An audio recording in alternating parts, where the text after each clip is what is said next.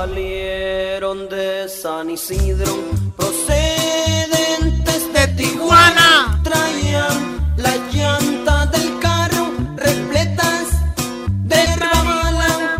Eran Emilio Valera. ¡Papi Chalo! ¡Papi Chalo! Vení, ¡Otra vez! ¿Qué pasó, Traqueline? Ay, no, mira cómo chispeas ese baño.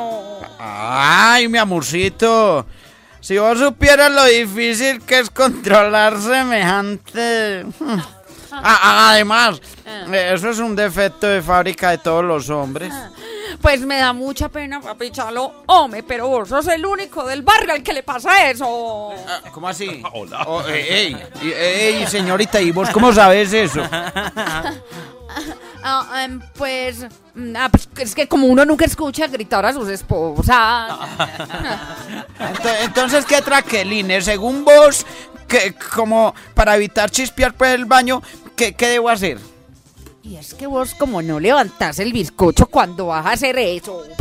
Bueno, pues levantarlo, levantarlo, que uno diga levantarlo, no. Al contrario, más bien me toca es como agacharlo un poquito, mi amor. Enano. ¿Oíste? ¡Pájaro loco!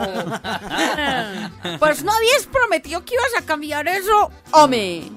Que ibas a espichar el tubo de la crema poco a poco desde abajo. Y que cuando fueras a hacer chichi, iba a hacer compulso firme, hombre.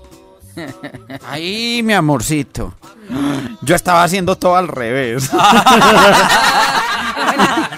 Bueno, pero te prometo que lo voy a corregir, hombre. ¡Uy! Vos no tenés remedio. Espero no tener la misma lucha que tuve con el Martínez. Ay, hasta me tocó llevarle la mano y todo. Uy. Ay, no. ah, sí. Y es que vos le enseñaste al Martínez llevándole la mano traqueline. Sí, mi amor. Ay, pero no te asustes porque no le, ense- no le enseñé sino a poner la cremita ahí en el cepillo. Sí. Ay, es que más mal pensado. Ay, mi amor, qué descanso. Tú siempre ayudando al prójimo. Ay, tan dadivosa, hombre. Para que veas, mi amor. Uno siembra para recoger. Y así como en mí han sembrado. ah, no, yo también hago lo mismo, mi amor. Ome. Ay, tan linda tu nobleza, ¿cierto?